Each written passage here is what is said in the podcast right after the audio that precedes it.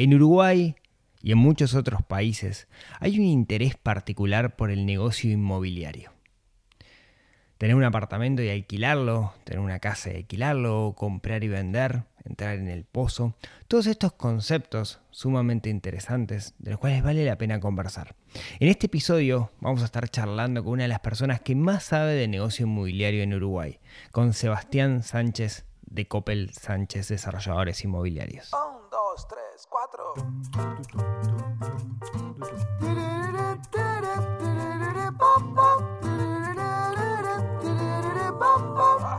Neurona.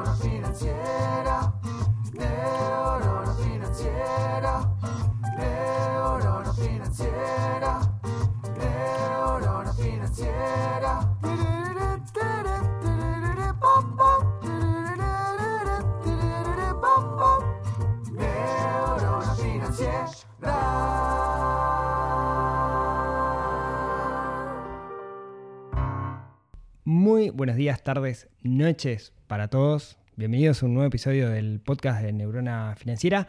Hoy un episodio especial. Eh, estoy, en este momento no estoy en el estudio, estamos en estudio improvisado en las oficinas de, de Coppel Sánchez y me acompaña eh, Sebastián Sánchez, eh, socio, director, fundador. Ahora él nos contará de, de Coppel Sánchez. ¿Qué, ¿Qué, es Coppel Sánchez? Arranquemos por ahí, porque capaz que alguien está escuchando y no sabe de qué estamos hablando. Perfecto. ¿Cómo estás, Rodrigo? Un saludo para todos los que están del otro lado de los, sus auriculares o sus, equipos de sonido. Eh, ¿Qué es Coppel Sánchez? Es una, es una pregunta que, que en la línea del tiempo ha cambiado muchas veces. Al principio eran dos amigos, compañeros de facultad, que eran Fabián Coppel y Sebastián Sánchez, que hacían maquetas en la Facultad de Arquitectura en la Universidad de la República. Eso se fue transformando. Entendimos que era una actividad que no, que no estaba buena hacerla solo, eh, que tenía sus frustraciones y estaba bueno ir juntos, o por lo menos para que las frustraciones fueran. que hubiera una oreja más para escucharlas y que tuvieran las mismas interpretaciones del tema. Y ahí fue que nos juntamos un día, Fabián estaba trabajando en un proyecto, éramos estudiantes, yo también estaba trabajando en otro proyecto, y dijimos, bueno, esto creo que va a estar más divertido recorrer este camino juntos. Nos asociamos, ahí éramos estudiantes, armamos un estudio, ahí Copel Sánchez era un estudio de arquitectura, de arquitectura y no de arquitectos, porque todavía no estamos recibidos. Eh, hicimos varios locales comerciales, empezamos con la parte, empezamos como todo, empezamos haciendo baños, reforma de baños y parrilleros a nuestros amigos, a veces no quedaban mejor, a veces no, no quedaban tan bien, eh, pero le poníamos mucho tiempo y dedicación, eso fue lo que nos caracterizó desde el día cero hasta la fecha. Eh, si íbamos a hacer un baño estábamos horas pensando dónde iba a estar el portarrollo, dónde iba a estar el inodoro, todo, todo, hasta el mínimo detalle, y eso nació desde la concepción del estudio, entonces empezamos baños parrilleros, nos empezamos a involucrar un poquito en el área comercial, hicimos varios desarrollos eh, locales comerciales, la arquitectura, la parte de, de, exhibición, todo lo que competía un local comercial. Trabajamos mucho en los shoppings, estudiamos de día, trabajamos de noche, porque el horario del shopping empezaba cuando cierra, obviamente. El shopping cerraba a las 10, nos dejaban entrar a las 11 de la noche, a las 11 entramos hasta las a trabajar, nosotros a dirigir las obras y, y, cuando faltaba el que barría agarrábamos la escoba y ahí estamos de 11 a 4 de la mañana y de vuelta a las 8 de la mañana estamos en el estudio y después volvíamos a la, a la facultad, pues estamos haciendo carpeta y terminando la carrera. Y bueno, ese era Copel Sánchez Inicios, estudio de arquitectura, después nos recibimos, nos transformamos en un estudio de arquitectos, Copel Sánchez empezamos, crecimos en escala, cambiamos la escala de, las intervenciones, empezamos a hacer reformas de casas, empezamos con residencias en, en diferentes partes de Montevideo, empezamos a hacer algunas residencias en, barrios privados, aumentamos un poco la escala también de lo que estábamos haciendo. Eh, empezamos a generar, a, a, a, tener más trabajo, entendimos que la relación de, la línea del trabajo y de lo que nosotros no, nos gustaba hacer no era directamente proporcional, por lo tanto cada vez trabajamos más y, y capaz que ganábamos menos. Y te, o, Suele pasar. Sí, o, o, trabajamos más y era directamente proporcional a los problemas. Entonces, en un momento, varias veces, muchas veces nosotros nos caracterizamos por frenar y reflexionar. Y me acuerdo una vez frenamos y pensamos, decíamos, para, si nosotros hoy tenemos 10 casas en, en- en proyecto y construcción y tenemos N problemas y queremos crecer en escala y queremos tener 15 casas, vamos a tener N más 5 más. Entonces nos empezó a picar el bichito que tenemos que hacer un cambio de escala y no trabajar tanto con el consumidor final, que era también el que nos generaba mucho problema porque le dábamos mucha dedicación personalmente, tanto mía de Fabián, ya, ya teníamos un equipo trabajando con nosotros. Entonces empezamos a pensar en la escala de residencial, ya más como desarrollo inmobiliario. Para poder hacer desarrollo inmobiliario empezamos a investigar dónde podíamos estudiar lo del desarrollo inmobiliario. Y ahí encontramos un curso de real estate en la Facultad Torcuato Di Tella en Buenos Aires. Nos fuimos en el año 2008 a estudiar a Buenos Aires. Eso fueron seis meses. Seguimos trabajando acá. Trabajamos cuatro días en Buenos Aires, tres días en Montevideo. Y así se, se hizo un semestre que fue bastante agotador. Ya en un momento no sabías dónde había quedado. No sabías si estabas en Montevideo, si estabas en Buenos Aires. No quedaba muy claro dónde estabas. Terminamos el curso de Real Estate, conocimos mucha gente de las grandes ligas. Nosotros, cuando llegamos al curso, nos decían, ¿y ustedes qué hicieron? No, nosotros estamos estudiando para ver cómo se hace. Recién habíamos empezado a hacer una vivienda de propiedad horizontal en Positos, como un desarrollo privado. Y, y bueno, después nos dimos cuenta que teníamos muchos conceptos que sabíamos, pero no los teníamos validados. Entonces, en la misma Universidad Torcuato Di Tella nos sugieren por qué no hacer un MBA. Y nosotros entendimos que para convencer a la gente que nos iba a acompañar en esto, que era gente que iba a confiar en nosotros y iba a aportar capital, dijimos, bueno, va a estar bueno formarse por lo menos para darle cierta, cierto marco a, a- estos dos jóvenes arquitectos que eran Coppel y Sánchez. Tienen que hablar de, de algunos conceptos, tipo el retorno de inversión, el edicta, que esas cosas. Exacto. Hablamos de. TIR y nosotros sabíamos lo que era la TIR, pero tampoco, digo, teníamos los conceptos claros, pero nada nos validaba, porque Claro. vos sos arquitecto y sí, me hablas de TIR, sé que sabes, pero ¿quién te lo contó? Claro. A veces está, un poco de ese lado y, a- y- y aparte te da más seguridad a vos el día de mañana que estás hablando de la TIR. De la TIR y varios conceptos más. Sí, ¿no? sí. Entonces, bueno, empezamos a recorrer el camino del MBA en Ditela. Eh, ya en ese proceso somos bastante ansiosos, o sea, no íbamos a esperar a tener el, el MBA terminado para empezar los primeros desarrollos que ya teníamos ganas de hacer. Y Coppel Sánchez se transforma en un poquito más allá que un estudio de arquitectura. Cambiamos la escala, empezamos un primer edificio en Positos de, de propiedad horizontal, como nuestro primer o segundo desarrollo inmobiliario. Y ahí empezamos a entender un poco la lógica diferente. En el primero que hicimos fue muy arriesgado, como todo joven, digo, a veces la edad es proporcional al riesgo, nosotros nos arriesgamos bastante en ese proyecto. Aprendimos que no queríamos seguir arriesgándonos, arriesgándonos tanto, nos sirvió para eso. Fue un proyecto que ni ganó ni perdió, para lo cual, para, para haber sido el primero, era un éxito para nosotros. ¿Era, era de capital de ustedes No. o habían salido No, a buscar capital? El capital, no- nosotros era capital de, de terceros, a los cuales tuvimos que convencer, creyeron en nosotros, creyeron que estábamos, entendieron que nos estábamos formando, que sabíamos de lo que le hablamos, pero no teníamos un track record. Lo difícil acá es empezar a girar la rueda. Claro. Cuando uno se quiere transformar en un desarrollista inmobiliario, ¿cómo haces para que esto empiece a girar? Primero te van a tener que confiar en vos. Y el primero no tiene que salir mal. Claro. O si sale mal, la remada va a ser más grande para el segundo. El nuestro no salió mal, salió bien. Dentro de todo, al día de hoy, mirando para atrás, hubo muchos proyectos que en esa época perdieron. Por lo tanto, nosotros entendemos que un proyecto fue exitoso. Y ahí empezamos con el segundo. Ahí se nos ocurre, por, por los compañeros nuestros que habíamos conocido en, Ar- en Argentina y principalmente por las tendencias que habían en el desarrollo inmobiliario, poner una marca de edificios. Empezamos con una primera marca, le pusimos un nombre a nuestra marca de edificios que era Nexus. Entonces empezamos con Nexus Obligado, Nexus Rivera, Nexus Rivera 2. Empezamos a hacer una línea de edificios y ahí sí empezamos a crecer en escala. Siempre pensando y desdoblando con la inquietud de decir a tu pregunta quién es Coppel Sánchez, decir, bueno, Coppel Sánchez, seguimos siendo los mismos dos amigos que nos conocimos en la facultad. No sé si me siento cómodo para ir por la calle y que un edificio el cartel de Coppel Sánchez. Eso eran nuestros en esa época. Estamos hablando hace Ahora- 10 años. Venía, para, venía por Avenida de las Américas, vi como cuatro. Bueno, ahora cambiamos, no digo Ahora que cambiamos. cambiamos. La línea del tiempo fuimos cambiando. Entonces, ahí pusimos la marca de edificios Nexus y al final decías Nexus, Nexus, Nexus Obligado, Nexus Rivera, Nexus Pagola y nadie sabía que estaba atrás Coppel Sánchez. Entonces, Coppel Sánchez existía como estudio de arquitectos y una marca de edificios de promoción privada en la zona de depósitos, eh, buceo.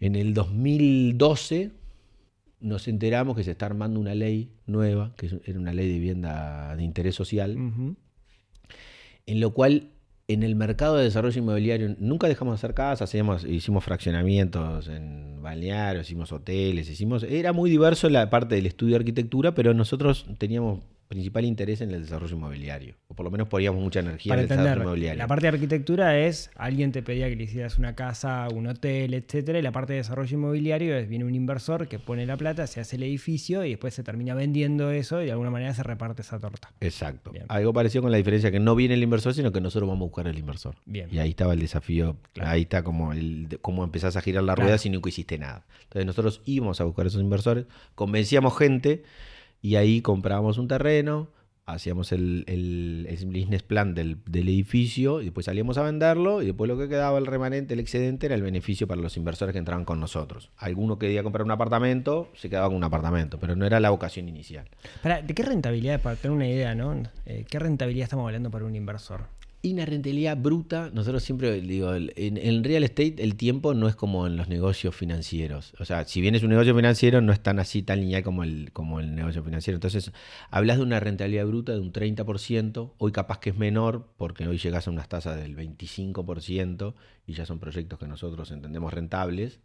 Y después tiene una ingeniería financiera que lo hace que lo maximice y apoya, vamos a una TIR superior a un 75, 80%, 80%, ¿no? 20, 25% de TIR, 75% de renta bruta. Partamos de la base que estamos hablando de inversores grandes, ¿no? No, no puede venir un retail, un alguien que dice Bueno. poca plata. Lo, eh, relativamente. Es algo que también siempre ¿no? tuvimos la vocación de hacerlo. Hoy creo que tenemos las herramientas o empiezan a aparecer ciertas, ciertas herramientas, como puede ser todo lo relacionado al blockchain. Eh, nosotros hoy no tenemos problema de fondeo. Tenemos un producto súper interesante, muy rentable. O sea, capaz que a veces tenemos más gente que quiere invertir con nosotros de los productos que tenemos para ofrecerle. Entonces hoy eh, entendemos que tenemos que, como, a ver, somos, a veces es difícil decirlo, pero yo lo digo porque lo asumo y quien me conoce sabe de qué lugar lo digo. Hoy somos líderes en el mercado en nuestro segmento y cuando uno es líder en el mercado, tenés que asumir ciertas responsabilidades. Si vas a liderar, tenés que tener todas las herramientas que generan y que te hacen estar en punta. Entonces nosotros entendemos como líder del mercado, la parte de blockchain deberíamos incorporarla, por lo menos en nuestro segmento. Nuestro segmento es, hoy en día es apartamentos en lugares urbanos de clase media. Entonces, en ese sentido, hoy nosotros consideramos que somos líder del mercado, entonces deberíamos de tener la herramienta del blockchain, por lo menos como una oferta para que la gente que pudiera, que quiere invertir, pudiera poder invertir, ¿no? En, en eso que vos decís en la parte de retail. Sí, de alguna manera el blockchain como herramienta para que se puedan entrar como con cuota partes. El blockchain lo que permitiría es que es atomizar la, la entrada de un socio y que no existan N socios en un directorio como la cantidad que realmente existen. Claro. O sea, esta atomización no se dé porque si no, no entrarían los, los socios fuertes porque a nadie le gusta tener 150 socios. Sí, totalmente. En este, por lo menos en este negocio, ¿no? Bueno, entonces crecimos la escala, eh, eh, apareció la ley de vivienda promovida, nosotros empezamos a investigar y eso para nosotros fue una oportunidad más allá de la ley. Y ahí viene el porqué, porque nosotros, cuando aparece la ley de vivienda promovida, nosotros volvimos a hacer una apuesta fuerte y, compramos un, firmamos un boleto de reserva en un terreno condicionado a que saliera la ley. Si salía la ley lo comprábamos, si no salía la ley no lo comprábamos. Cuando sale la ley y se aprueba, dijimos, opa, porque era un terreno grande que cambiaba la escala fuerte y tenemos que salir a conseguir la- el capital. Siempre fue, nuestros crecimientos fueron de- con riesgo asumido y que la gente nos creyó y nos acompañó. Conseguimos gente, tuvimos que convencer de una forma muy... Nos costó bastante más convencer porque la ley de vivienda promovida iba a otras zonas, eran otros barrios, no era Claro. la zona costera, no era la zona de confort del inversor inmobiliario. Creyeron en nosotros, la gente que hasta el día de hoy nos acompaña, y a su vez emparejó, nos, nos puso a la misma escala que los grandes desarrolladores a nivel histórico en Uruguay. Porque la ley era nueva y éramos todos nuevos. Es como el blockchain ahora. Claro. Vos te metes en el blockchain y te dicen, "¿Pero ¿qué, qué, qué experiencia tenés? ¿Cuántos años de experiencia tenés? Lo mismo que lo que está. Lo mismo que tiene capaz que un inversor que hace 50 años tiene una oficina abierta. Claro. Hoy te empareja. Entonces, las nuevas tecnologías y, y las nuevas innovaciones emparejan al que viene de atrás. Lo que es una gran oportunidad para que está empezando de cero, ¿no? excelente. Para quien estaba empezando de cero, que éramos nosotros, nos puso a nivel que te diría que el primer proyecto de vivienda promovida que se hizo en el Uruguay de gran escala fue el nuestro.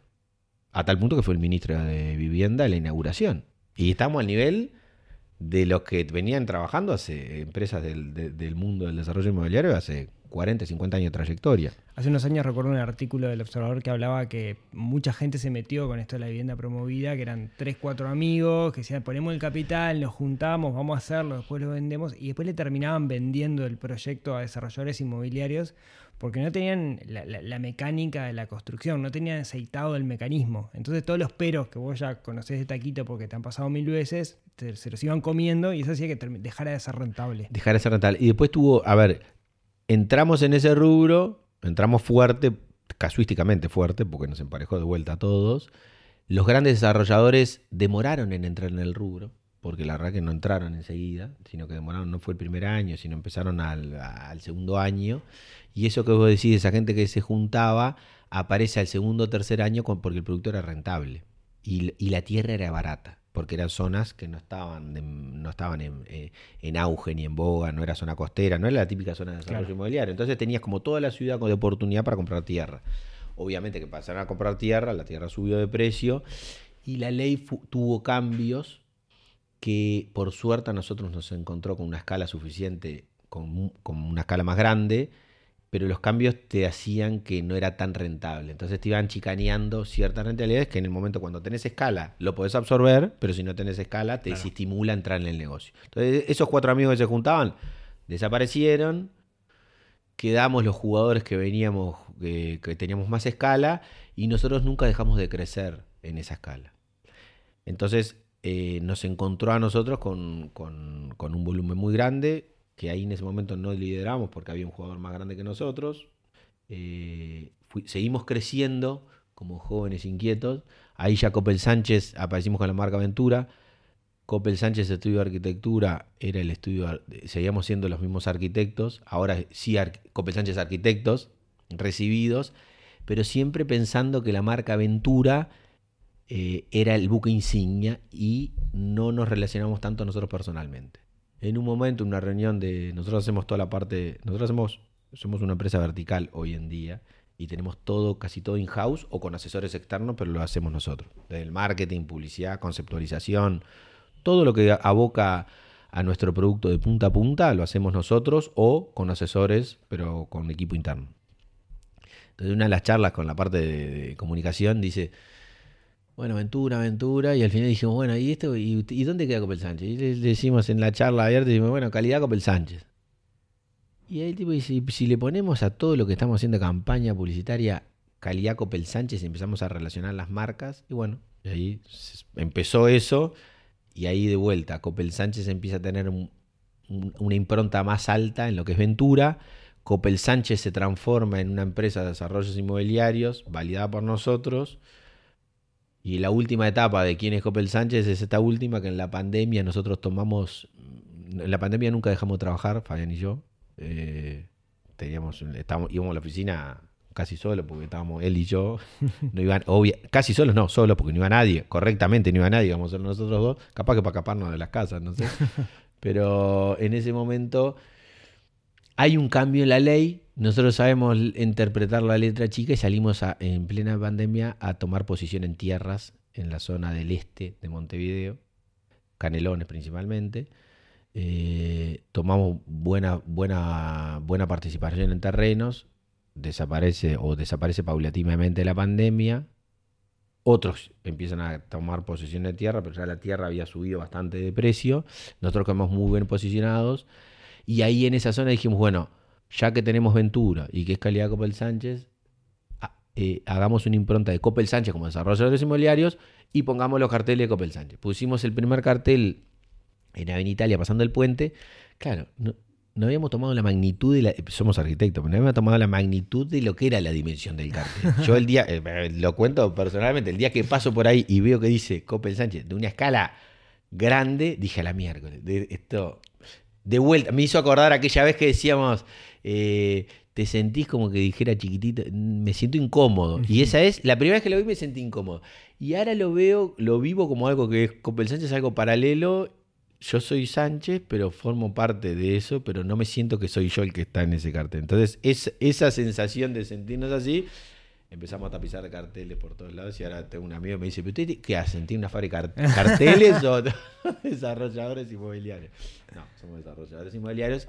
Y a la pregunta cortita que me hiciste fue extensa, pero en la línea del tiempo, hoy qué es Copel Sánchez, hoy Copel Sánchez es una empresa de desarrollo inmobiliarios, es un estudio arquitecto y muchas cosas más que hacen al final a, a ser una, una empresa que hace apartamentos y que vende experiencias de vida más que apartamentos. Vos decías que, que supieron interpretar la, la letra chica de, los cambios en la norma, que eso siempre es súper importante, ¿no? Y, porque ahí es donde están las oportunidades muchas veces. Y que se fueron para el lado de, de- de Canelones, Montevideo, hacia, hacia el este. En ese sentido también, además de la letra chica, yo supongo que con la pandemia lograron ver o visualizar un cambio de tendencia en, en- en el público, ¿no? En lo que quiere la persona. Sí, sin duda. Son, son dos conceptos que dijiste. Nosotros, en la letra chica de la ley, interpretamos que había oportunidades en, en Canelones, pero para nosotros Canelones es el 20%, el 15% de, nuestro, de nuestra actividad principal, que es Montevideo. En Montevideo nosotros veníamos trabajando en conceptos de, de experiencia de vida dentro de los, dentro de los edificios, con, con, eh, con, aspectos como puede ser la comunidad aventura, que son eh, programas dentro de los edificios. O sea, vos te compras un apartamento y no viene solo el apartamento, sino que le agregamos como contenido. O sea, ¿qué es lo que tiene? Tiene experiencias, tiene cursos de yoga, puede ser una clase de yoga, a una clase de corredores afuera del edificio. O sea, va mucho más al aspecto social. Entonces, nosotros de antes de la pandemia veníamos pensando en las experiencias dentro de nuestros edificios. Con la pandemia eso se potencializó de una forma mucho más alta y esto que a nosotros nos costaba explicar pre-pandemia, en el momento de la pandemia era algo que la gente necesitaba y ahora que estamos en una época post-pandemia es algo que la gente pide, Valora. claro, pide y valora. Entonces, nosotros veníamos trabajando en ese concepto anterior a la pandemia. Entonces, cuando vino la pandemia lo potencializamos bastante más, hicimos que nuestros edificios tuvieran a su vez más contenido y que nuestros edificios o apartamentos, eh, si vos te vas a mudar, tratar de que si vos estás pensando en mudarte por comprar o por alquilar, no dejes de ver un Ventura, no dejes de ver un Copel Sánchez para tomar una decisión. ¿Por qué? Y porque o compras con nosotros o nos comparás con otros para entender lo que está bueno y lo que, y lo que está bueno vivir. Porque no, digo, va más allá de comprarte un apartamento y vivir o alquilar un apartamento. Tenés experiencia, tenés contenido, tenés metros cuadrados compartidos. Nosotros no hablamos de amenities, hablamos de metros cuadrados compartidos.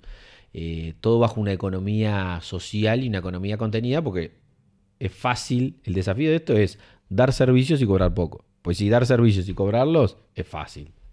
El desafío acá está en eh, buscarle la vuelta para que tenga todos los servicios, tenga todo este contenido, estas experiencias, esto subjetivo que puede tener un activo inmobiliario, pero cobrar poco, porque si vas a cobrar mucho, se pierde la magia. Entonces, ahí aparecieron programas como otro que tenemos, que es el pay-per-use. Un día mirando la televisión, veo un pay-per-use de la televisión. Y ya vengo, venimos acá y está la opción de agarrar y decir, bueno, nosotros podemos dar más servicio en el edificio. Hay gente que no lo quiere. Bueno, hagamos un pay per use. O sea, si vos lo querés, lo pagás. El servicio está. Si no lo usás, no lo pagás. Son servicios adicionales. Entonces, hoy en día tenemos edificios que estamos construyendo que tienen eh, un lugar de peluquería, donde está todo, está el- la arquitectura. Vos entras al, vas a entrar a ese espacio y te vas a sentir que estás en una peluquería profesional. El que no está es el peluquero. El Claro. peluquero te tiene que traer vos. Pero alquilás el espacio Entiendo. peluquería, masajes, este, eh, housekeeping, limpieza, todo lo que sea mucha vocación de servicio, pero si lo usás, lo pagás, si no lo usás, no lo pagás. Y eso hace que la- al final los gastos comunes sean, re- sean muy, muy este, cautos, ¿tá? Y eso nosotros, uno de nuestros tres pilares y argumentos de venta son los bajos gastos comunes. Porque ya sea para quien va a vivir o para quien va a invertir, si vos vas a percibir un alquiler, quien va a alquilar un apartamento de los nuestros tiene un, un presupuesto asignado que incluye alquiler más gastos comunes. Claro. Si los gastos comunes son altos, quien lo alquila va a percibir menos, menos renta. Entonces, trabajamos mucho sobre, lo- sobre el tema de gastos comunes y servicios.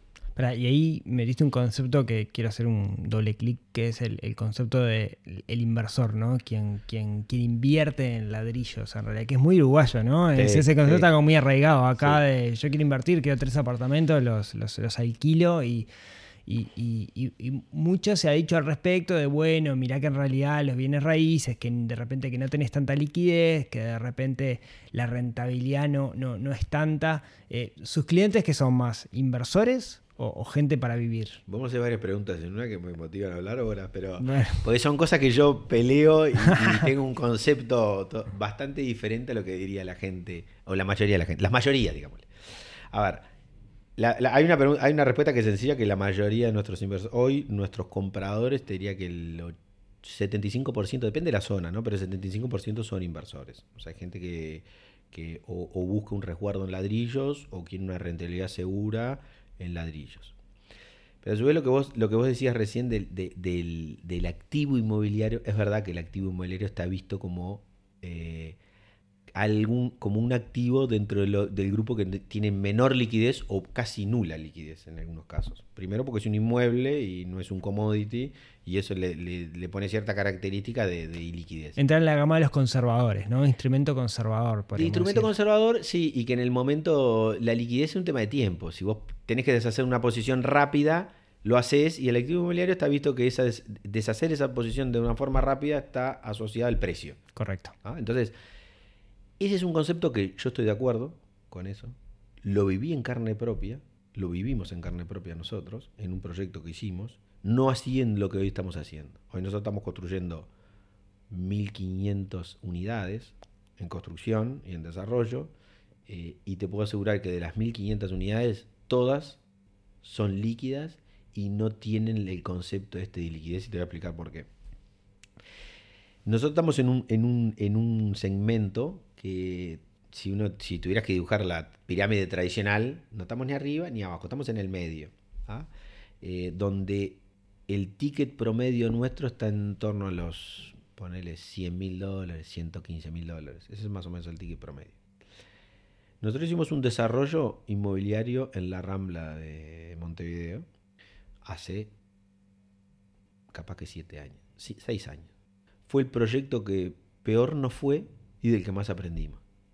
Y fue el, el que nos dio la pauta de la generalidad del activo inmobiliario, de la iliquidez del activo inmobiliario. Entonces tuvimos un apartamento, en la, la sociedad tenía un apartamento en venta que lo tuvimos cinco años en venta y subíamos el precio al doble, teníamos un precio. Lo bajamos un 30%, no llamaba a nadie. Lo subíamos un 15%, no llamaba a nadie. Dije, vamos, y si lo bajamos 50%, necesitábamos, la sociedad quería deshacerse de esa posición. Si lo bajamos el 50%, casi el 50%, no llamaba a nadie. Na- Pero nada, no, llamaban. O sea, nosotros llamamos para decir que, que bajaba y era. No tenía sensibilidad al precio ninguna. O sea, era totalmente. Era un activo totalmente con una iliquidez que era asombraba. En nuestro producto, por eso nosotros como desarrolladores inmobiliarios no hicimos más ese tipo de producto. Entiendo, hay gente que lo hace, le va muy bien, no es la- nuestra zona de confort. Nosotros nuestro activo inmobiliario hace dos, tres años lo empezamos a ver como un activo financiero. Y la única de- forma de transgredir esa barrera era teniendo un producto líquido. Correcto. Nuestro producto es muy sensible al precio, tanto en alquiler como en venta. Entonces, un, un apartamento nuestro que está en, por ejemplo, terminado en 115 mil dólares, nosotros, aparte de hacer el desarrollo inmobiliario, comercializamos nuestro producto. O sea que todo esto que yo digo es lo que hacemos nuestro equipo comercial. Eh, al- vendemos y alquilamos. Si vos un, apartamento nuestro lo tenés en 115 mil dólares y, viene un, propietario, un inversor nuestro y dice, mira, necesito mañana venderlo yo te diría que con, un- con un descuento de un- entre un 5 y un 10%, el activo al otro día se vendió. Nosotros se lo vendemos. Tanto en alquiler como en venta. Un apartamento que está en 22 mil pesos de alquiler, lo movemos a 20.500 o a 19.800 y se alquila. Entonces, no pasa en todos los activos inmobiliarios, pasa en este segmento del desarrollo inmobiliario. Entonces, este concepto que empezamos a manejar nosotros hace dos, dos años, que fue impulsado por la, porque había bajado la cantidad de ventas, y nosotros teníamos que, seguir el ritmo que estábamos construyendo, dijimos, bueno, empecemos a, a creernos la historia que, nuestro, que nosotros no vendemos más activos inmobiliarios, vendemos activos financieros. Entonces, nuestros apartamentos tenemos un extremo de cliente que eh, piensa que es, a- es como un bono. Hasta no le podría interesar dónde queda el inmueble. O sea, le sacamos todo el concepto que tiene el inmueble, que sí está, tiene una locación, es así, está acá.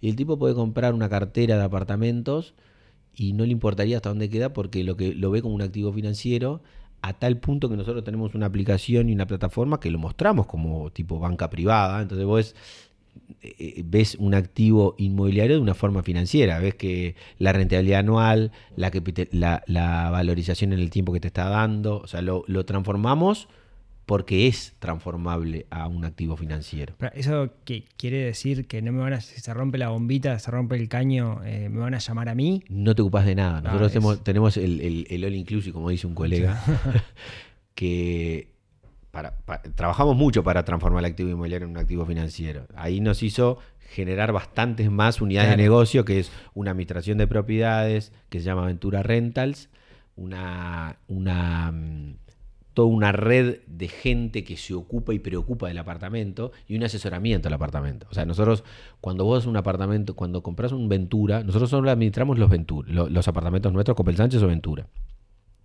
Cuando vos compras un apartamento y lo pones a administración nuestra y nosotros lo vamos a alquilar, nosotros es una asesoría comercial. O sea, te puedo decir, este, por ejemplo, Rodrigo, ¿por qué no ponemos placares en los dormitorios? Nosotros no entregamos los apartamentos sin placares. Pongámosle placar en el dormitorio que se va a alquilar 1.500 pesos más y eso a vos te va a significar que vas a tener 0.3 re- de- 0.3 0.3 punto anual de renta. Y te vale menos. O sea, a ese punto llega. entiendo. Llega el punto de verlo. O sea, quien está asesorando la parte de, de- de Ventura Rentals, lo vemos más como private banking que como alguien de la parte inmobiliaria. Estás asesorando sobre un activo financiero. A tal punto que en un momento la exoneración fiscal del producto que nosotros manejamos es por 10 años, por lo tanto vos no pagas IRPF por 10 años, un producto, por eso es rentable y, y está bueno. Pero llega un momento que el- el- nuestros apartamentos están en zonas residenciales donde hay una demanda más residencial, no tanto para el inversor, sino para el que quiere tener una propiedad. Y el, y- y el activo inmobiliario agarra una, eh, adquiere una madurez que ya pasó el tiempo, ya pasaron 5 o 6 años, entonces le queda 4 años de esta exoneración fiscal y entonces ahí nosotros volvemos con nuestro sistema de private bank y te llamamos y te decimos, Rodrigo, vendelo". mira, vendé lo que tenés esto, Claro. Vos compraste este precio, te capitalizaste en esto, el activo inmobiliario se revalorizó en esto, tuviste esta renta, hoy salís de esta posición y entras en esta posición que generalmente a los siete años capaz que es una vez y media de lo que vos pusiste. Entonces hacemos esa parte de banca privada. si jugamos con el mundo financiero y comparándolo con instrumentos financieros, ¿no? Yo algo en- Ahora estamos, ahora nosotros estamos en nuestra zona de confort. Claro. este, este podcast le tengo que Me- fecha porque es, es nuestro momento. A veces estamos de capa caída. Claro, ahora bueno. estamos con viento de cola que Hoy le estamos- peleamos a cualquiera. claro, hoy hay una realidad que el mundo financiero, eh, este, el otro día justo hablaba con un corredor de bolsa y, y me decía, eh, estábamos viendo un instrumento, era 16 negativo en lo que va del año en dólares, ¿no? Y me decía, qué bueno, lo felicito. Este, vos perdiste 16%, sí, pero he visto perder mucho más.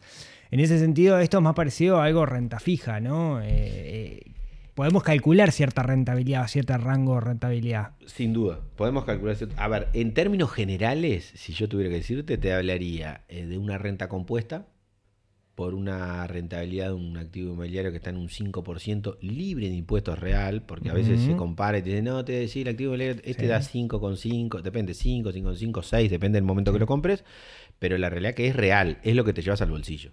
Más una capitalización por la evolución del precio de la vivienda, que nosotros hicimos un estudio de 20 años para atrás, incluyendo la, la crisis del 2002, pues incluimos para, para, Sí. para, para que el escenario, para que la muestra tuviera algún castigo de una crisis y estás en un 4,5 anual. Ay, mira, tenía, yo tenía, había- lo había escondido abajo, yo tenía un 3. 4, cuatro y medio anual. Cuatro y medio En anual. el segmento nuestro. Mira qué interesante.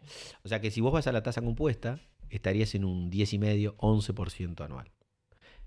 Eh, resguardado en ladrillos. Correcto. Hoy en Uruguay y en el mundo, digo, cosas que nosotros nos pasamos hablando, por eso eh, a veces me preguntan, pero vos sos arquitecto, ¿sí? cada día menos.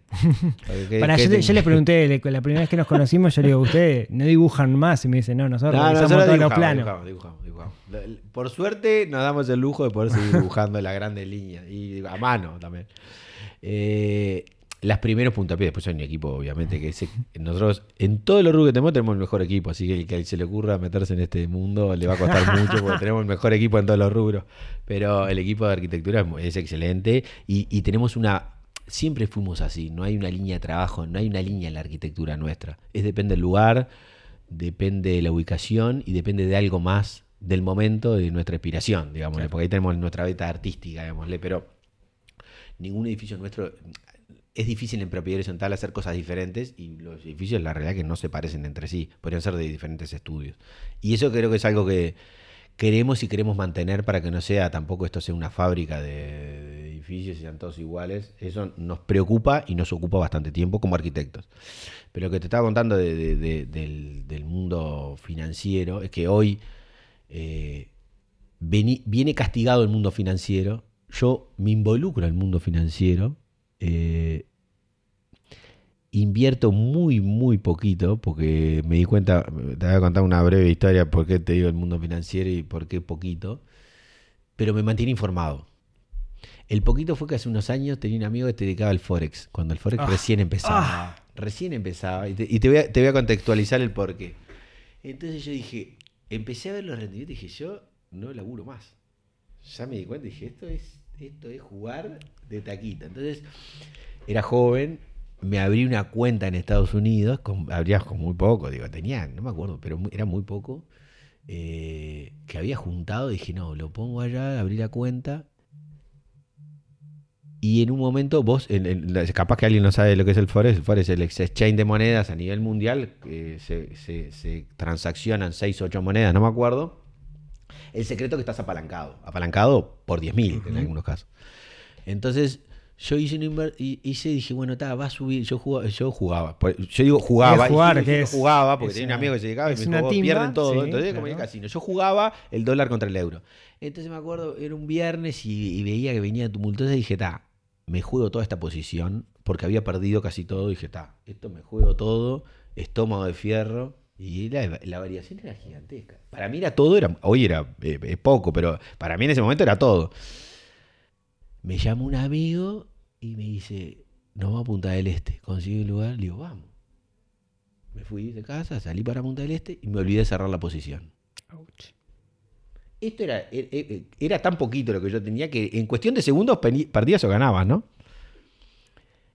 Llego a Punta del Este, entonces ¿qué? Salimos, había conseguido un apartamento cerca de la- de la- de la- del puerto, estábamos bar, pasamos bar, y yo el sábado de noche digo, el Forex. Me quedó la posición abierta sin ninguna. Porque vos podés poner entradas y salidas automáticas. Abierta. Dije, está. Me deprimí. Marché, dije, marché con todo. Ta, me- qué horrible. qué el domingo no pasé bien. Y conocimos unos locos, no sé qué, che, nos quedamos el lunes. Le digo, no, no, yo el lunes. video, sí. ¿Pero qué tenés? ¿verdad? Y Yo no tenía nada, y perdón. Y yo me daba cosa decirle, y le digo a un amigo, no sé lo que pasó, pero ¿qué es eso? Era, estamos hablando hace, ahora te, voy a decir- te voy a decir lo que pasó y vas a hace cuánto tiempo. No, tengo un, pero ¿qué? ¿Es un casino? Le digo, no, es una, ese es, es formal. Le, digo, está. Vuelvo a Montevideo, corriendo a casa a la computadora. Ellos se quedaron, yo me volví en Omnibus, me volví en COD, me bajé, corriendo a mi casa, prender la computadora, conectarte en internet, que era un, no era fácil. Abro y había ganado. Yo miraba y me daba vuelta los ojos. Había ganado mucho, mucho más de lo que había empezado, mucho más de lo que me hubiera soñado que yo iba a ganar. Digo, no puede ser, esto está mal, no soy yo. Cerré la, cerré la sesión, entro de la sesión de vuelta, no puede ser. ¿Qué pasó? ¿Qué pasó? Habían atrapado a Saddam Hussein. En la época, ¿no? Habían atrapado a Saddam Hussein y esa noticia hizo que todo Entonces yo estaba todo el día mirando gráficas y tratando de entender la economía de Europa contra la economía de Estados Unidos. Arquitecto, ¿no? De- va, con, mis, con mis intereses y, y mis conocimientos que fui aprendiendo por internet, tratando de entender y cruzaba gráficas y buscaba un sistema y otro sistema. Y un día atrapan a este señor Y por suerte fue para arriba, como podría haber ido para abajo.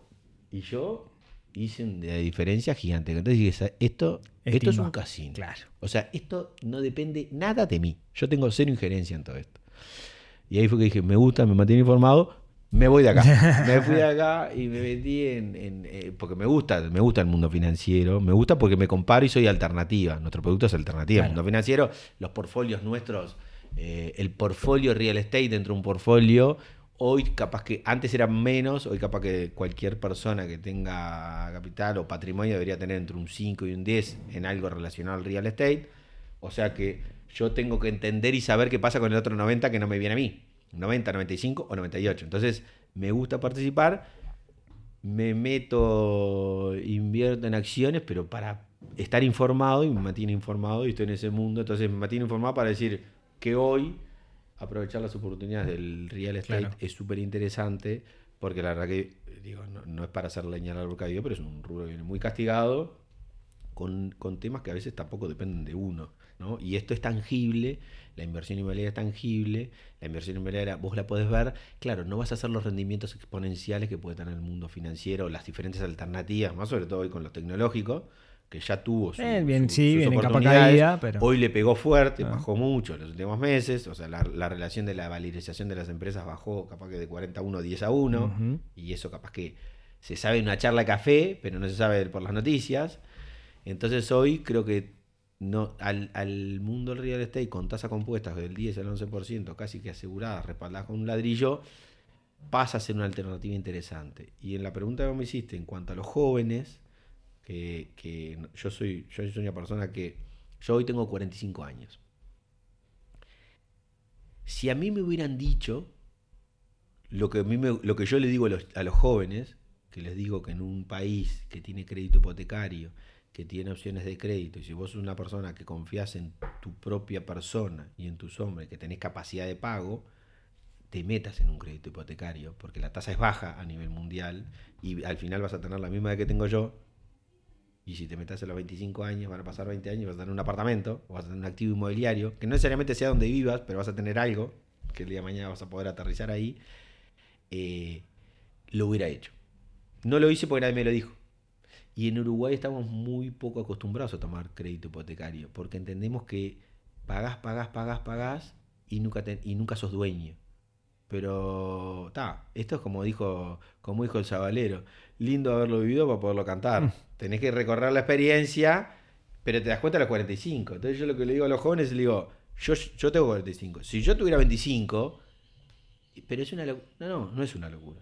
Tenés que tener cierta pala, tenés que tener ciertas formas, tenés que buscar el producto, buscar un producto financiado, por más de que no sea el lugar donde vos vayas a vivir, porque es otro componente que está ahora de moda. Decís, no, ¿por qué yo voy a comprar en el cordón si yo estoy pensando en irme a, Australia a trabajar un año y vuelvo? Está buenísimo lo que querés hacer. Y está buenísimo que compres en el cordón. Y yo tengo una, una teoría sobre eso. No es mía sola, digo, una teoría compartida de los que estamos en, este- en este- en esta industria. Eh, si vos podés entrar en una moneda del ladrillo, vos tendrás un activo inmobiliario en el cordón, pero con lo que recibís de renta podés alquilar o subvencionar una cuota en Nueva Zelanda, en Australia o donde estés. ¿Tá? Pero si vos no lo tenés y tenés una posición financiera y se te ocurrió comprar Tesla, y ahora, de por sí una marca, ¿no? Y ahora eh, la variación fue muy a la baja, como en un momento fue muy al, al, al alza, ¿no? Pero hoy fue a la baja. Ta, vos quedás, tu solución habitacional queda atada a una solución financiera que no depende de vos. En cambio, si vos tenés tu solución habitacional en cualquier parte del mundo, o en Nueva Zelanda, o en porque querés vivir en Playa Verde, o porque querés vivir en la blanqueada y te compraste en el cordón. Pero vos entrás en la moneda de cambio del ladrillo y cambiás renta de un activo inmobiliario por renta de un activo inmobiliario. Obviamente que si estás en un país que le va mejor, te va a costar más, la diferencia va a ser mayor, pero si estás en un país que está medio a la par, te va a ir bien igual. Entonces, por eso es que el concepto tiene esa cuota de desarraigo. No, no necesariamente tenés que comprar donde vas a vivir, sino comprás para entrar en una moneda de cambio que es el ladrillo, vivirás ahí o no, No. pero tenés- entraste en esa moneda. Sí, Entonces sí. eso te da la capacidad de tener, por lo menos medianamente, no te digo solucionado, pero sí pensado donde vas a vivir tu futuro. Sí, y en el portafolio tenés un inmueble que de alguna manera mm, te protege de que las cosas en el mundo financiero son tan volátiles. Y cuando hablas con gente, viste, cuando hablas con gente de, de edad, eh, esto, esto es como la experiencia misma. De hablar con gente de edad te dice, no, yo zafé porque una vez que estuve mal tal cosa. Y ahí zafé. Y yo hoy estoy bien porque la casa de última la tengo paga. Claro. Y, y si empezás a escuchar frases que decís, está, no pueden estar todos equivocados. Eh, entonces, o, o el que está mal dice, pa, esto de última, yo sí, con lo que me voy a jubilar voy a tener que pagar el alquiler y ahí esto es más finito y ese es el que no está tan cómodo. Claro. Pero esas cosas te das cuenta cuando llegaste. Es como subir una montaña y cuando llegaste hasta arriba decís, acá no había tan buena vista. O llegaste hasta arriba y decís, mirá qué linda vista que hay acá. Ahora, ¿te parece que las tasas son tan bajas en Uruguay? Dijiste al pasar, tasas bajas. Si lo comparamos con Europa, en realidad son altas. En pesos, si vos ganás en pesos y estás en pesos, las tasas no son altas. Ese 6% que está más Ese- o menos sí, hoy, 6, estás- hoy, hoy estamos al, tre- al 3,9 en UI. 3,9 en UI. 3,9 en UI. O sea, la tasa del 3,9 en UI, no te digo que es Chile hace cuatro años, pero es una tasa bastante conveniente. Claro, si alguien que va... Acá en, en- en este, en el rubro de inversión inmobiliaria hay que entender, pues nosotros muchas veces cuando hablamos y participa- participamos de una venta, tratamos de entender a la persona por, bueno, para nuestra opinión. Totalmente lo más objetivo que se pueda y no solo con la vocación de venta. Si vos vas a invertir y estás pensando en este negocio que vos ganas en dólares o que vos tenés dólares para invertir y vas a tomar una tasa en pesos en UI y decís, está acá no, el único que hace guita es el banco. Y, no te y no vas a poder ver que la opción de compra en UI es interesante. Ahora, si vos la entendés que la- la- la- el crédito en UI está hecho para gente que tiene ingreso en UI y ese joven capaz que está estudiando, está trabajando, está haciendo sus primeras armas, es interesante y que después que capaz que saca un crédito a 20 años y a los 10 años lo puede pagar y cancelar y lo cancela, eh, seguramente si lo cancela a los 10 años no va a ser tan interesante y va a haber casi que pagado para nada, pero fue lo que le dio la llave para poder estar ahí. Correcto. Eh, son interesantes las tasas. Para mí son interesantes para el inversor. Estamos hablando de un inversor chico que quiere entrar en este negocio y que gana en UI, que, gana en pesos y puede, puede, puede solicitar un crédito en UI. Si vos sos un inversor que tiene capital y decís, bueno, yo tengo esta plata, ¿por qué no invertirla en ladrillos y voy a tener una renta compuesta del 11%?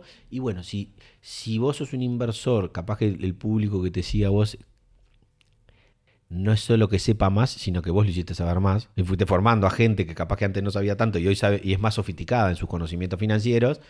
Y bueno, si yo tenía 100 y ahora le voy a poner todo en un activo inmobiliario, y bueno, estoy, estoy eh, renunciando a mucha renta.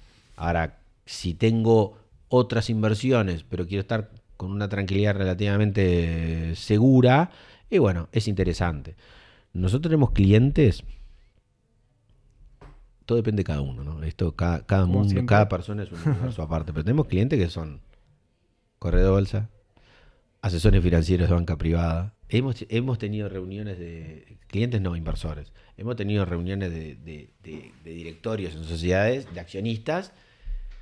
Tenemos un, un- un- un asesor financiero privado que es- es bastante conocido y le, le va muy bien y- y es muy carismático en sus comentarios estábamos, éramos 15 socios reunidos y una dice, che, yo les voy a hablar serio. Siempre está, habla de, forma jocosa y en un momento dice, voy a hablarle, me voy a poner serio. Vos entregaste este informe, ¿cuántas copias imprimiste? Le dice a nuestro, a nuestro socio financiero que es Gonzalo Pitalúa. 15 los que estamos acá. ¿No imprimiste ninguna más? No. Por favor, que esto no vaya a llegar a ninguno de mis clientes porque me hinchan. Claro, dice, yo llegué a saber en tantos tipos que han perdido en el último año y tengo que ir a las reuniones. Ahí, ahora yo le digo, bueno, esto es casual. A ver, si todos se dedicaran a esto, no fue siempre así. Claro. Entonces, ahí está la, la diversificación de un portfolio. Por eso, hoy creo que estamos más como de moda, digámosle, o somos mejores oportunidades que lo que éramos hace un par de años, porque antes te veían, es una inversión conservadora, es poco rentable, hoy te diría que es, no es tan conservadora, es bastante rentable, una tasa compuesta de eso, y es muy segura. Sí. Es muy segura y tiene la liquidez. Entonces vos hoy entras en este, en este negocio y el día de mañana mejora y te puede salir rápidamente. Y hay una inflación en... Hoy nos olvidemos que hay... hay le agregás este condimento, una inflación en dólares casi del 8,5 en Estados Sí, Unidos. claro, ¿no? O sea, hoy tenés 100 dólares, el año que viene tenés 92. Sí. Hoy. Entonces no sabés cómo va a andar. están subiendo las tasas y la tasa futuro supuestamente va a ser más, pero no se sabe qué va a pasar a fin de año. Entonces, esas incertidumbres y te hacen la diferencia. Yo siempre digo, eh, si yo tuviera que invertir algo en real estate, tendría. Algo tendría. ¿Y en qué lo tendría? Y bueno, tendría donde está el mercado tradicional, donde está el volumen, donde está, si lo transformás esto en, en temas, este, a veces hablamos nosotros, ¿cómo, te lo- cómo, ¿cómo sería el titular? Como que fue una panadería, nosotros tenemos la galletita al agua. No tenemos del croissant con chocolate. Con Fue la boulangerie francesa. Claro, no tenemos la boulangerie, somos la galletita al agua. Nosotros eh, tenemos ese producto, es donde está la, la mayor cantidad de volumen y es donde a veces eh, los, lo- los precios no son tan elásticos. Entonces, tenés una variación en crisis y no crisis, pero no con esa magnitud. Ahí para bajar la cosa estamos hablando de cosas de un dormitorio, ¿no? De, de- Apartamentos de un dormitorio, de monoambientes, un dormitorio, dos dormitorios, tres dormitorios. Tenemos una- un abanico grande, pero el ticket promedio es ese que te contaba recién. Bien, es- Ahora estamos tratando de armar un producto con un banco en plaza que es.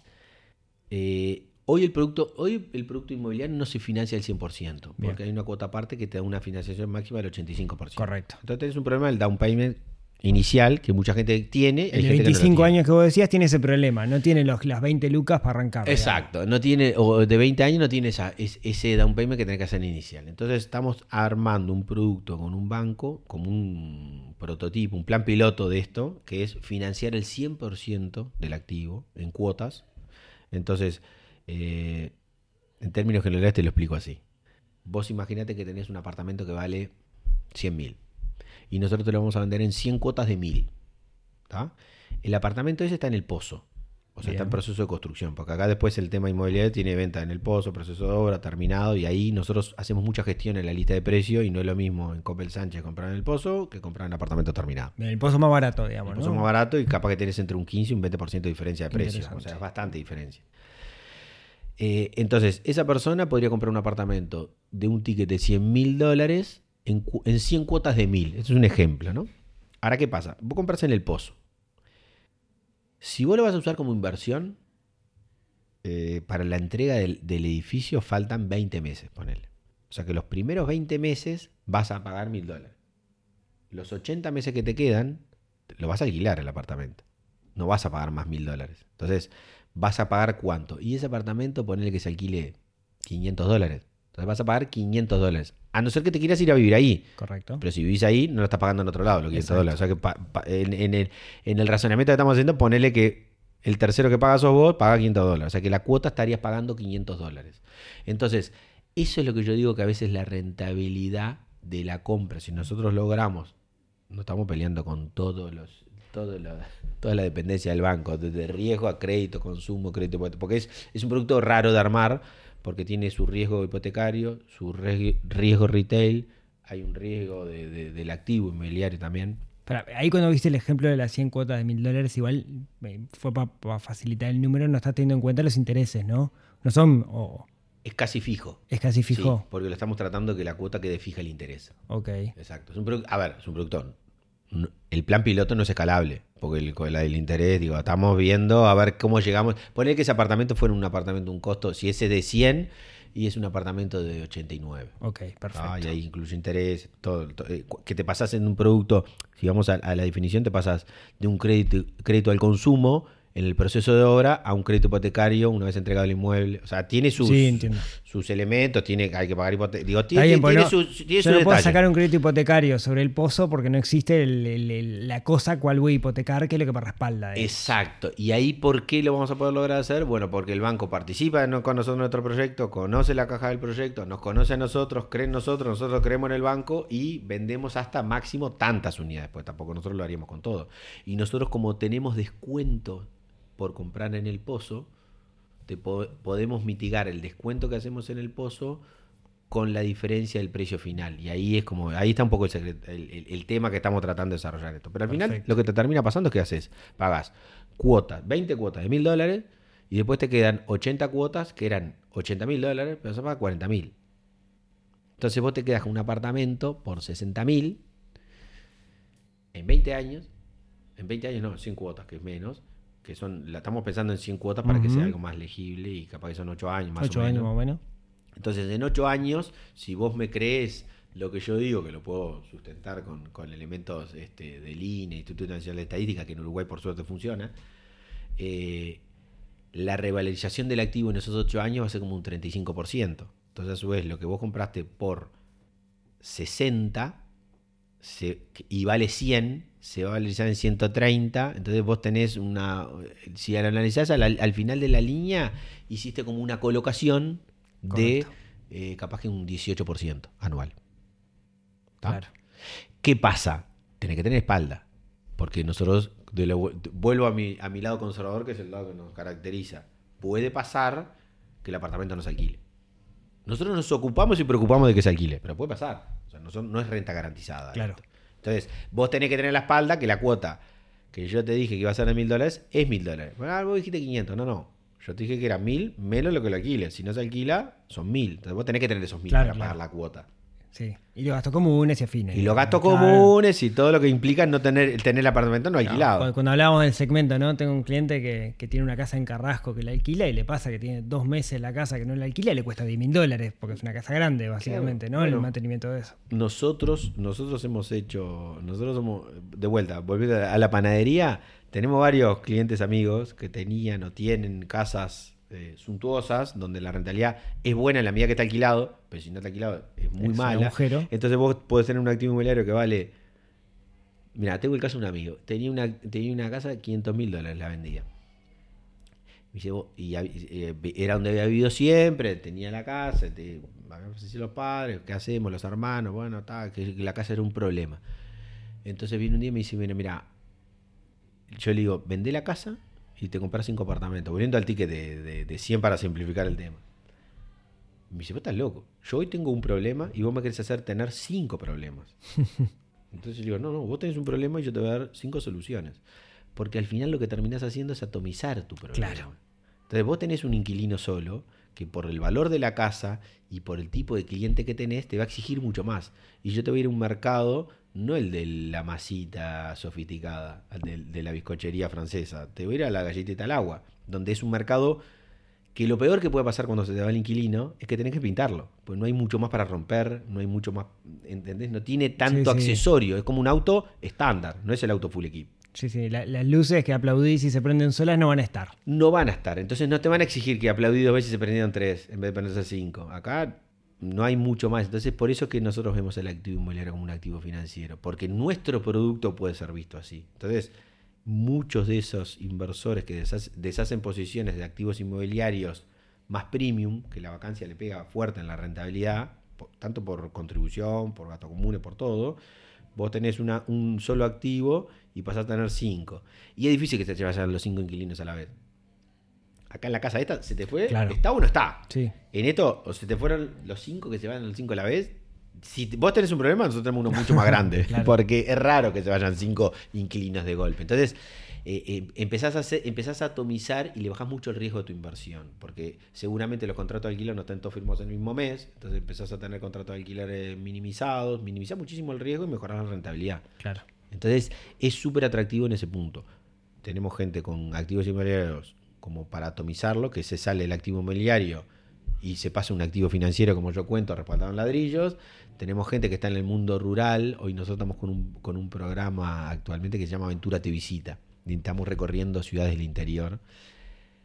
¿Por qué? Porque yo tengo varios amigos eh, en este, en este interés de que ver qué pasa en el mundo de inversiones y alternativas. Hay mucho de campo, de inversión de campo, pool de compra, de campo, de ganado, de, de, de plantación, de, bueno, de varias, varias opciones que me imagino que vos en algún momento habrás hablado de alguna.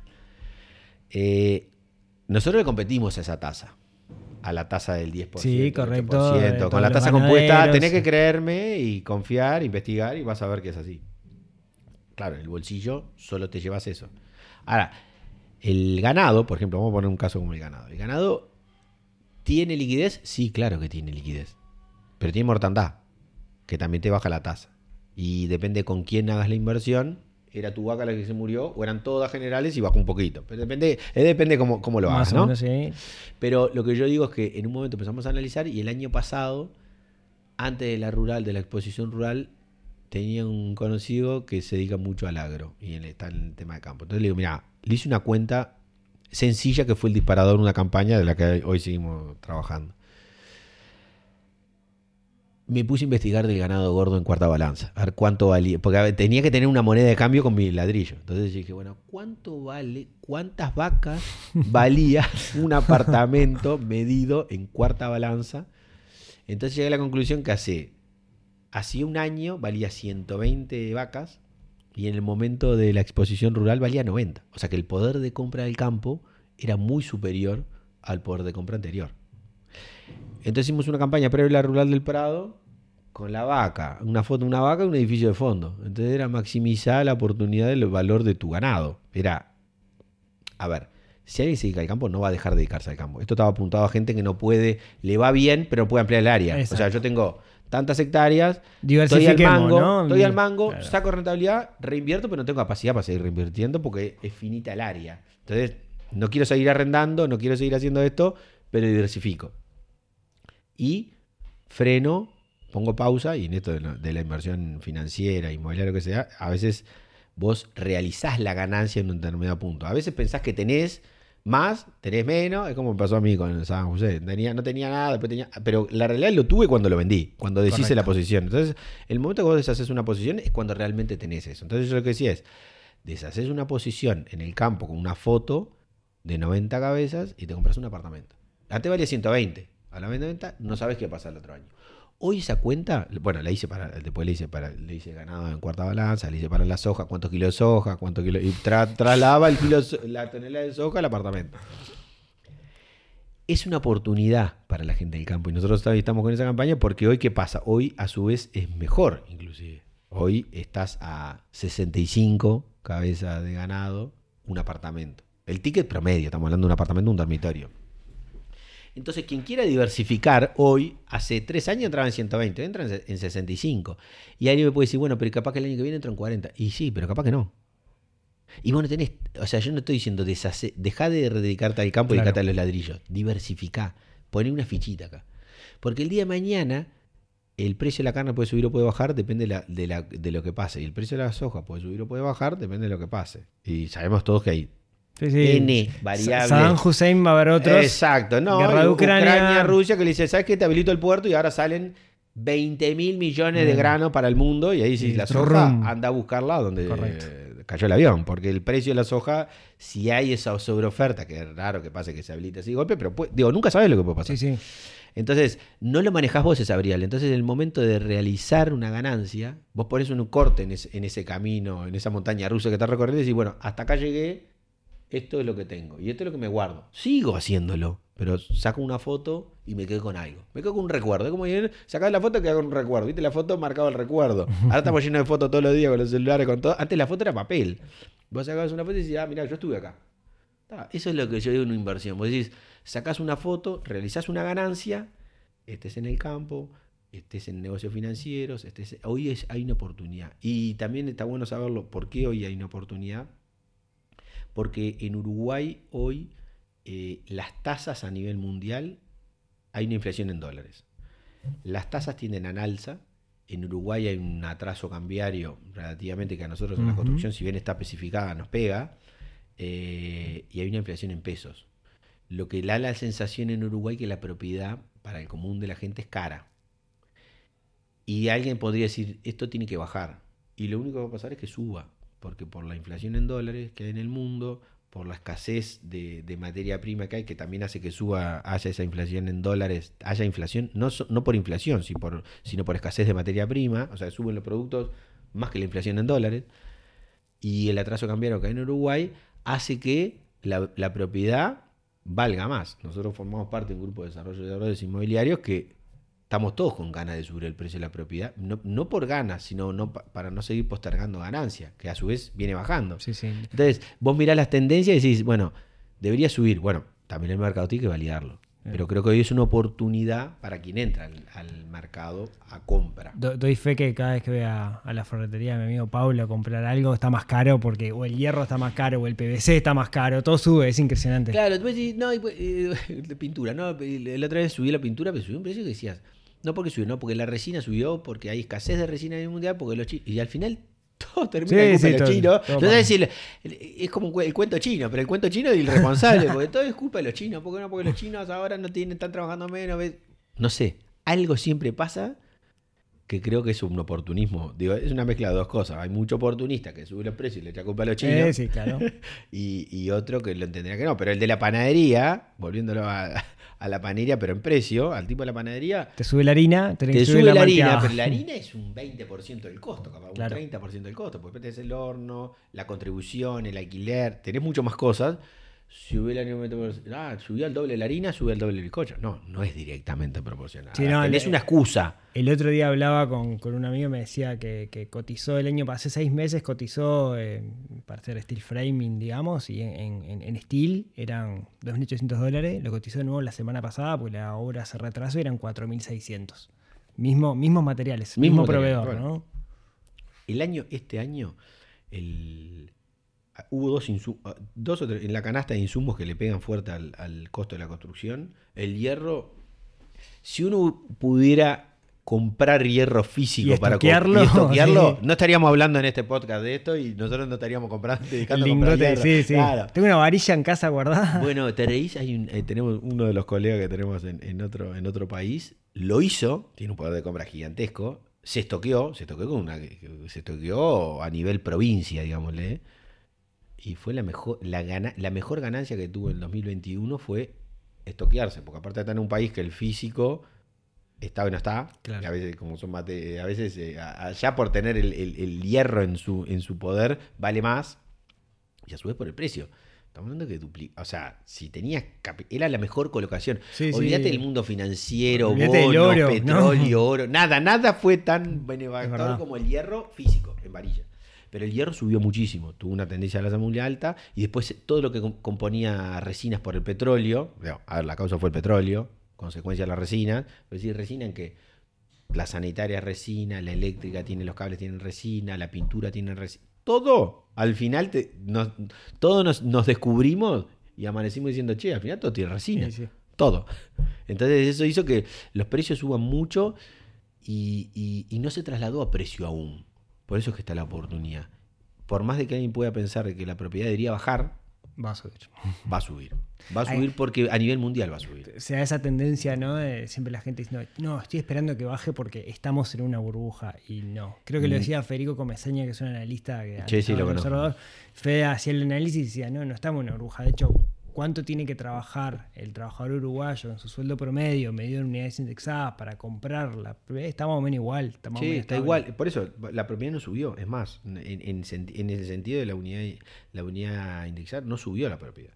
Pero sube 100 dólares. Lo que pasa a la gente, estamos en un mercado dolarizado que vos, si yo te digo que un apartamento vale 44 millones, decís, no, ¿de qué me estás hablando? Sí, Decime en claro. dólares, que no, me- no sé de qué me estás hablando, no sé en qué moneda me estás hablando. Entonces, como está dolarizado y nosotros comercializamos en dólares, al final todos hablamos en dólares y el producto se ve en dólares. Y en dólares la tendencia es al alza y no a la baja. Claro. Pero por un tema conjuntural. Es algo que en algún momento el Banco Central va a tener que hacer, no sé, Argentina, imposible vender en dólar, en Argentina tienen la UEF para eso, ¿no? De alguna manera Se lo quiso- lo quisimos hacer acá. ¿Ah, sí? eh, no- no- tuvimos varias reuniones como desarrolladores, lo quisimos hacer, alguno lo empezó a hacer, pero el mercado no lo valida. Porque vos tendrías ceros, que- digamos, te claro, complica. Claro, vos tenés que ponerlo en UI, que ahí es peor todavía. Claro. Porque vos tendrías que, en Chile tener el UF, claro, pero tendrías que hablar en UI. En, vos vas en Chile, le decís cuánto un apartamento y te lo dicen en UF. En UF.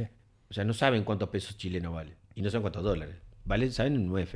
En Uruguay tendríamos que imponer una moneda primero que es la UI y que la gente entendiera que el valor. Nosotros podríamos vender a precio fijo en UI y no tendría variación.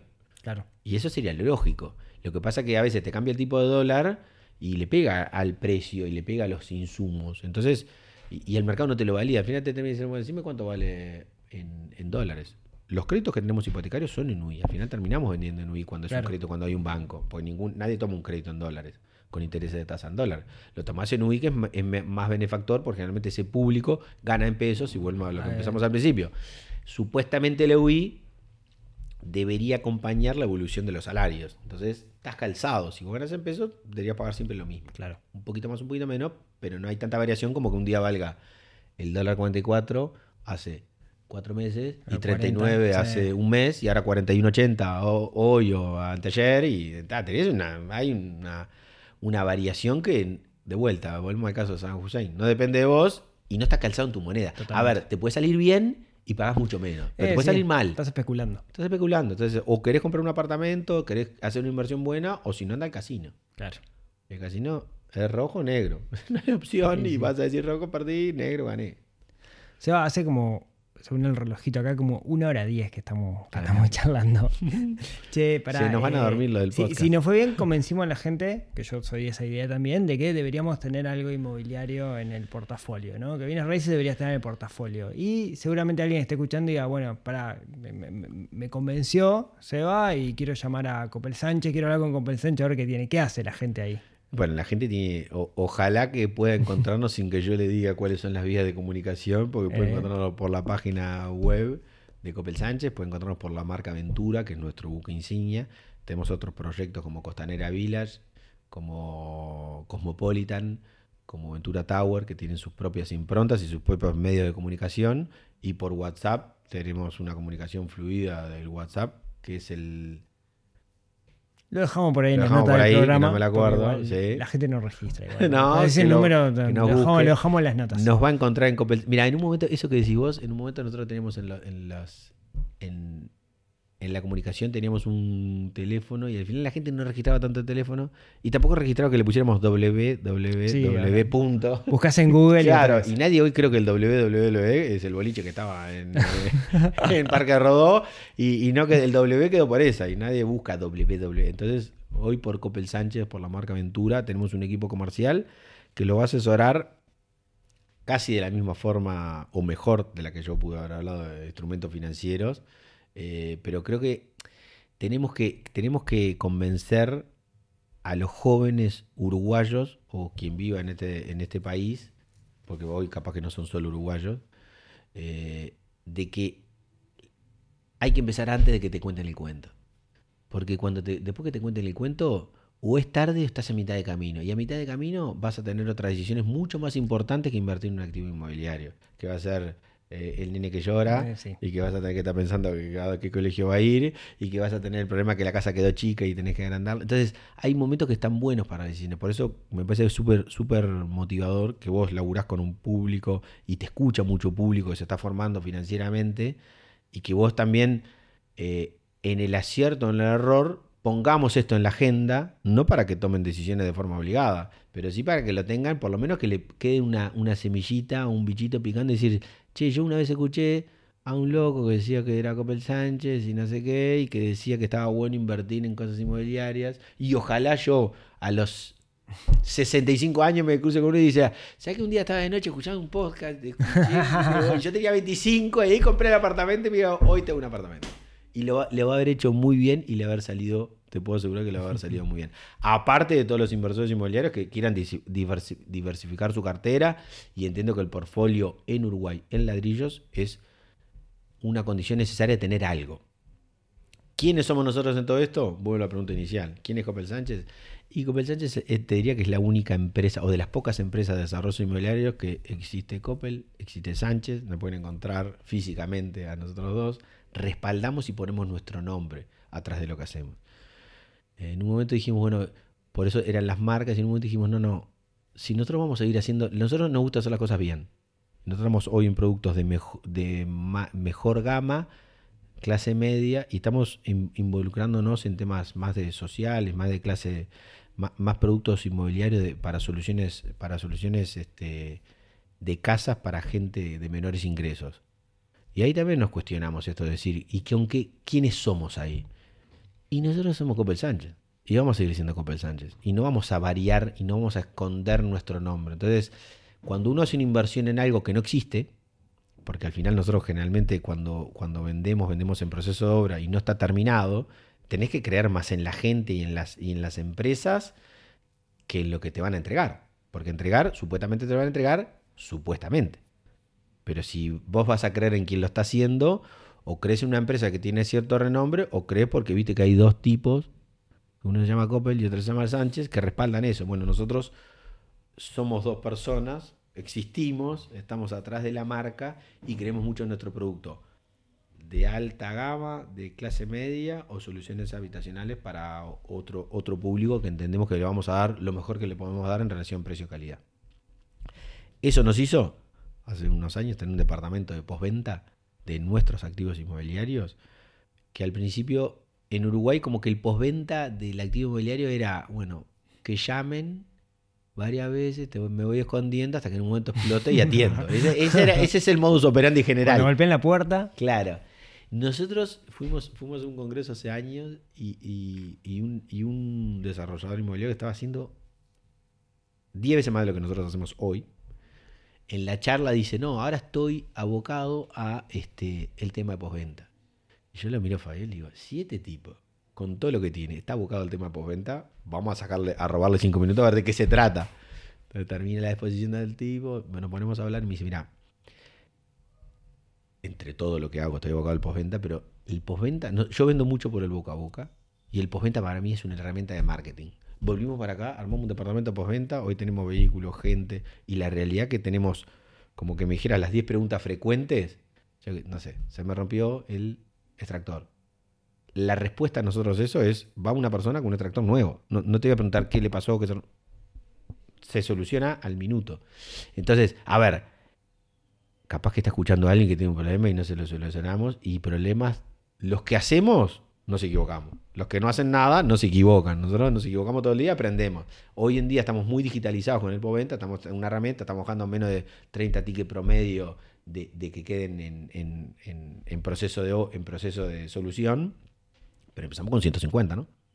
claro. Y nosotros agarramos el problema de raíz y lo transformamos en una herramienta de marketing claro. pero otras empresas no. Entonces, de vuelta, ¿quiénes somos nosotros? Y bueno, somos una empresa que tratamos de hacer lo mejor que podemos y damos lo máximo de nosotros como personas y como equipo. Por eso, si vas a hacer una inversión inmobiliaria o vas a alquilar un apartamento, para mí no existe que no nos tengas como opción. Pero no lo digo por mí, lo digo por quien lo va a comprar. O sea, para comprar con nosotros o para comparar lo que estás comprando. Y ahí te vas a dar cuenta. ¿Por qué alguien está dispuesto a eh, pagar un alquiler un poquito más alto por tener una barbacoa espectacular, un lugar espectacular de tapeo en un edificio en el cordón, que los inauguramos nosotros, con amigos nuestros. O sea, a nosotros nos gusta vivir los- lo que hacemos. O sea, no es que hacemos algo para un público, no, no. Cuando vamos a inaugurar una barbacoa, la inauguramos nosotros. Cuando vamos a inaugurar un espacio, nosotros digo nosotros, nuestro equipo. La, capaz que las reuniones del estudio, una fiesta de fin de año, la- las hacemos ahí porque senti- nos sentimos no, no les cómodos. creo, me van a tener que invitar No, a la a próxima porque no les creo. En el próximo estás invitado. Estás vos más que invitado Próxima para vivir la inauguración. experiencia. Ahí va. Para vivir esta aventura. O sea, muchísimas gracias. Eh, creo que fue súper, súper rica la, la charla en, en muchísimos aspectos, desde cómo alguien se construye a sí mismo.